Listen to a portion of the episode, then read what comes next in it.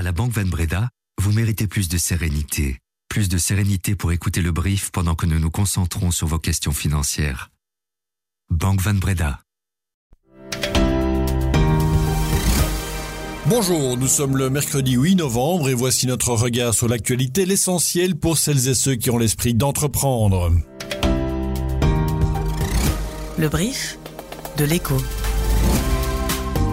Il va être question de taxes dans ce brief, des taxes sur les bornes de rechargement à Bruxelles. Les communes tentent de se mettre d'accord sur une tarification unique et de taxes sur les pylônes GSM aussi en Wallonie cette fois.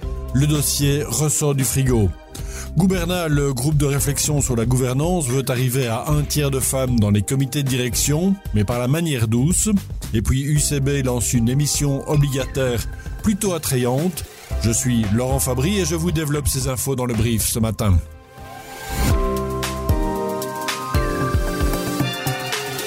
Le brief, cette info dès 7 heures. Taxer les opérateurs de bornes de recharge électrique au niveau communal à Bruxelles, voilà sur quoi planche la conférence des bourgmestres désormais. Euh, que ce soit pour des raisons budgétaires ou des questions de principe, certaines communes bruxelloises ont en effet fait part de leur volonté de taxer cette activité commerciale quand elle se déroule dans l'espace public. À l'horizon 2035, la région capitale devrait compter 11 000 bornes de rechargement. Pauline de Glume, vous êtes l'une de nos journalistes spécialisés dans la politique bruxelloise. La difficulté, c'est notamment de s'assurer que ce tarif soit le même dans les 19 communes de la capitale. Oui, donc ce serait le but, hein, qu'on ne commence pas à payer euh, un tarif différent euh, pour euh, sa recharge électrique selon qu'on soit dans une commune ou l'autre. Et c'est vrai que s'il y a une taxation différente par commune, ben, le risque, c'est qu'elle soit répercutée après sur les tarifs et qu'il y ait des différences entre communes. Donc ça, c'est pas souhaitable. Après, si c'est une taxe locale, ça relève de l'autonomie communale. Donc pour le moment, les communes sont sur le point, via la conférence de bourgmestre, de se mettre d'accord sur un règlement taxe commun avec des montants identiques pour les 19 communes. Mais c'est vrai que euh, à plus long terme, il n'y a pas de garantie que ça reste ainsi. Et euh, le risque que l'on pourrait avoir, c'est que euh, cette taxe, euh, elle serve, elle soit augmentée à un moment par une commune ou l'autre qui, parce qu'elle est en difficulté budgétaire, se dit ah ben je vais augmenter cette taxe-là et elle et elle me permettra de mettre mon budget à l'équilibre. Et donc, euh, il faudrait un engagement idéalement euh, vraiment fort des bourgmestres euh, maintenant pour que ce ne soit pas une variable d'ajustement budgétaire. Une nouvelle taxe encore, ou plutôt un retour, c'est la taxe des pylônes cette fois.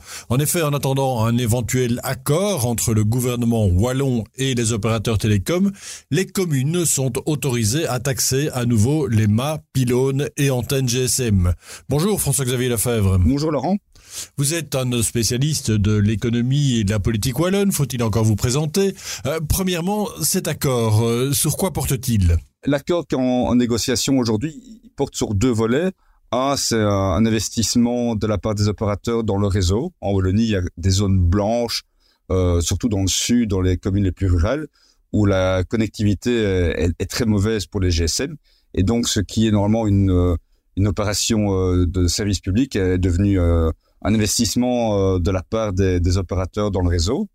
Et à côté de ça, il y a aussi des, des, des comment dire, des, un financement euh, communal. On, les, opérateurs viendraient avec une sorte de, de manne financière pour euh, augmenter la connectivité locale euh, dans les écoles, euh, faire des communes smart cities, ce genre de d'exemples. Alors on peut interpréter cette nouvelle soit comme une disposition en attendant une décision définitive, mais on peut aussi y voir un moyen de pression sur les opérateurs à un moment clé dans les discussions. Euh, oui, parce qu'au niveau du gouvernement, on nous dit aujourd'hui l'accord devrait atterrir d'ici fin novembre, donc dans, quelques semaines. En, en, attendant, les communes ont, la possibilité de taxer pour 2023 et 2024.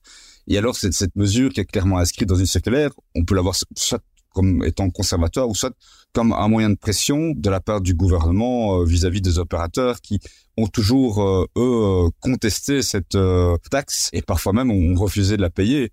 Et donc cet accord, en fait, euh, par le passé, c'était une façon de, contourner la taxe. On demandait aux, opérateurs d'investir massivement dans le réseau, euh, moyennant une, sorte d'immunité euh, fiscale au niveau communal. Alors qui croit encore à une nouvelle réforme de l'État au sein du gouvernement de Croo sans doute pas grand monde, sauf Alexander De Croo lui-même. Car à lire sa note de politique générale présentée hier, euh, ce n'est pas fini. Le Premier ministre euh, explique, je cite, examiner sur la base des travaux précédents avec les ministres concernés comment des propositions peuvent être préparées sous la forme de textes législatifs et si un accord peut être trouvé à ce sujet au sein du gouvernement. Alexander De Croo veut y croire, mais il met des gants, c'est le moins qu'on puisse dire. Euh, en tout cas, selon le politologue Dave Sinardet, expert en fédéralisme, il ne faut plus rien espérer sous cette législature. La Vivaldi n'a visiblement rien de concret à mettre dans ce dossier, et de toute façon, la majorité spéciale nécessaire pour ce type de réforme ne serait sans doute jamais atteinte. Proposer un quota de 33% de femmes minimum dans les comités de direction et non l'imposer. Voilà l'idée de Gouverna, le think tank belge de la gouvernance d'entreprise. Euh, l'idée, c'est de transposer en Belgique la directive européenne sur les femmes dans les conseils d'administration. Cette directive a pour but d'assurer une représentation équilibrée des deux genres au poste de direction. L'organisme préfère inciter plutôt qu'imposer au moyen d'une soft law, c'est-à-dire en ajoutant quelques paragraphes au Code belge de gouvernance d'entreprise de 2020. Explication de Sandra Gobert, directrice exécutive de Gouverna. Tout d'abord parce que le Code ne se limite pas aux organes de gouvernance dans le sens légal. Hein. Donc le Code très clairement s'adresse aussi au comité exécutif. Et puis, je pense qu'il est important de souligner que ce code n'est pas sans obligation. Il a une base légale euh, en Belgique. Dans leur rapport annuel qui est public, les sociétés doivent opter pour l'application de ce code et ils doivent expliquer pourquoi ils respectent ou ils respectent pas les principes du code. Donc, le grand avantage de, ce système, c'est que ça permet aux entreprises de faire du sur-mesure, ce qui est très important, je pense, surtout dans la situation économique actuelle. Hein. Donc, il n'y a pas de one size fits all. Le code est principle-based et les sociétés peuvent prendre des mesures qui s'adaptent le mieux à leur situation. Ça va éviter aussi qu'il y a ce qu'on appelle des mesures de découplage, c'est-à-dire qu'on affirme faire des efforts, mais en réalité, on fait un strict minimum. Car force est de constater que la Belgique n'a clairement pas progressé en la matière. Quand on pense au CEO, par exemple, on ne compte aujourd'hui qu'une seule femme dans le Belvin, Ilham Kadri, à la tête de Solvay et bientôt Syensco. Euh, en 2018, elles étaient pourtant trois, avec Dominique Leroy, Proximus, et Isabelle Cocher chez Engie. La directive européenne doit être transposée pour fin décembre 2024 et porter ses effets dès juin 2026. L'industrie belge de l'ameublement fait grise mine. Il faut dire qu'entre la demande en berne, les coûts élevés d'énergie et des matières premières et les incertitudes politiques, les temps sont plutôt durs pour l'industrie belge de l'ameublement. Euh, le premier semestre 2023 se solde par une baisse de 5,6% des revenus par rapport au premier semestre de l'an dernier. Et selon les chiffres de Fedustria, la fédération belge de l'industrie textile, du bois et de l'ameublement, ceci plafonne à 1,1 milliard d'euros. En volume, la baisse atteint même presque 12%, alors que l'an dernier, le recul était limité à 0,4%. Philippe de Jager, le directeur des opérations de Fedustria, explique qu'après la période Covid, qui a particulièrement profité au secteur, le consommateur a sans doute eu envie de dépenser ailleurs, mais que les professionnels finalement restent encore optimistes. Ce que les sociétés ont mis en place, sont en train de mettre en place, c'est de voir d'un côté s'ils peuvent en fait euh, trouver de nouveaux marchés pour leurs produits, de nouveaux dépochés. Euh, un producteur traditionnel qui vendait que par les magasins, peut-être va aussi se lancer maintenant dans les euh, de projets, euh, installation d'hôtels ou autres, mais aussi en innover, en restant en innovant dans les aspects de durabilité, euh, tous pour augmenter en fait euh, l'output de la société et en même temps de se positionner à un certain niveau dans le marché. D'ailleurs, on a constaté que les investissements dans, le secteur du meuble ont augmenté de 30%, ce qui veut dire qu'en fait, il y a quand même, il reste la confiance des, des producteurs euh, dans leur marché, dans leurs produits, et maintenant ils se préparent déjà pour une reprise du marché euh, pour alors euh, pouvoir délivrer les produits qui seront demandés par le consommateur à ce moment. La hausse des taux n'a pas que de désavantages pour les particuliers, surtout quand ils ou elles investissent. Il est en effet désormais possible d'obtenir des rendements plus élevés sur des produits finalement assez peu risqués.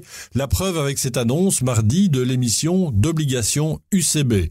La société pharmaceutique belge pourrait lever entre 100 et 300 millions d'euros avec ce produit. Euh, bonjour Yuri Hagen. Bonjour Laurent. Vous êtes analyste financier pour la revue L'Investisseur. Alors entre 100 et 300 millions d'euros, ça paraît déjà énorme. Ça peut paraître beaucoup, mais pour un groupe qui a une dette nette d'environ 2,4 milliards, c'est un montant relativement petit. Il euh, faut dire aussi qu'il y a il y a un mois, une importante obligation du CB est arrivée à échéance et donc il fallait donc la la renouveler. Et ces obligations semblent plutôt intéressantes. On parle d'un rendement brut à 6 ans de 5,2%. Euh, ça fait un rendement net de, de 3,291% exactement. En guise de comparaison, euh, en février dernier, Colruyt avait émis des obligations vertes à 5 ans, affichant un rendement net de 2,57%. Est-ce que c'est beaucoup euh, Oui, euh, surtout si on, si on compare ce, ce, rendement donc à ce qu'offre euh, euh, le, un bon d'État sur une durée équivalente. Donc je ne parle pas du bon d'État à un an auquel tout le monde a souscrit il y a il y a deux trois mois, mais euh, si on prend donc le rendement offert par un bon d'État à six ans, ben, on obtient environ 2,7 2,8 net. Donc ce que UCB offre actuellement pour une obligation ici à six ans, c'est environ 50 points de base de plus qu'un bon d'État à 6 ans.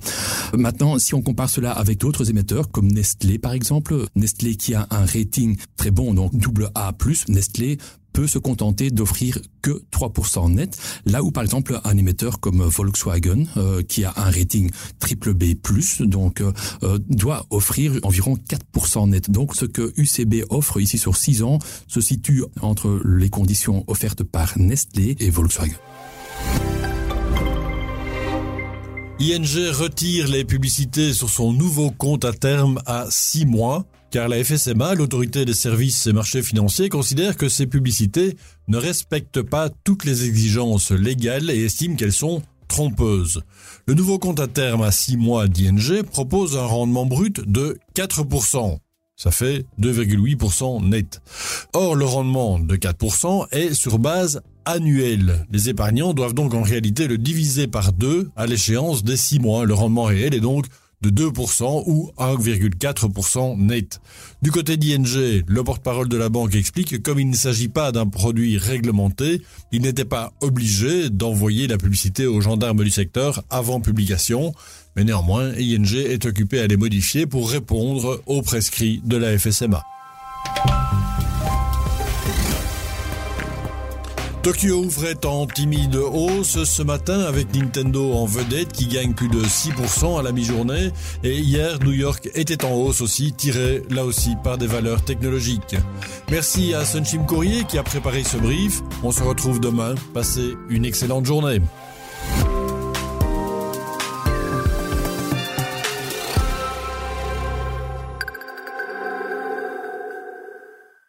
Méritez plus de passion. Vous méritez plus d'anticipation. Vous méritez plus d'anticipation de la part de votre partenaire patrimonial pour que vous puissiez toujours rester serein, même quand la bourse s'enflamme. Vous méritez également plus de Banque Van Breda pour votre vie professionnelle et privée. Banque Van Breda, réservée aux entrepreneurs et aux professions libérales.